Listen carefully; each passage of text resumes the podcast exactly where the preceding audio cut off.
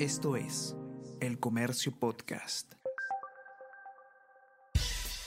Buenos días, mi nombre es Soine Díaz, periodista del Comercio, y estas son las cinco noticias más importantes de hoy. Miércoles 12 de julio.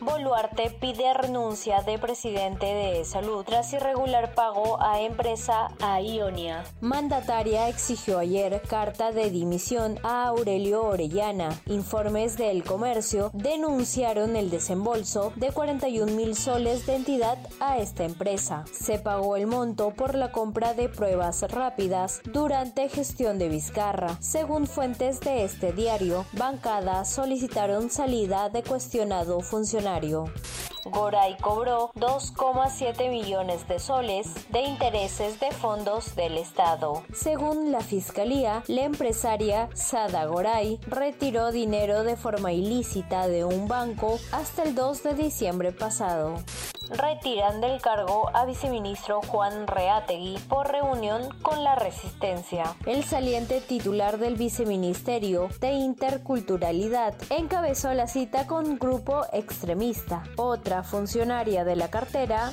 dimitió asesina y seguidora de Charles Manson, sale de prisión tras 53 años. Leslie Van Houten se unió a los 19 años al culto de la familia Manson, quienes asesinaron a la actriz Sharon Tate. Ella fue declarada culpable por participar en otro crimen, el del matrimonio, la Bianca, en 1969. Quedó en libertad condicional luego de que California anunció que no vetará el fallo de la Corte de Apelaciones.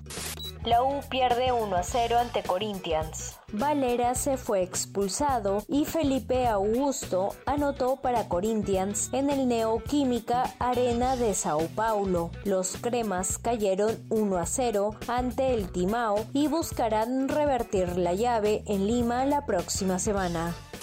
Esto es El Comercio Podcast.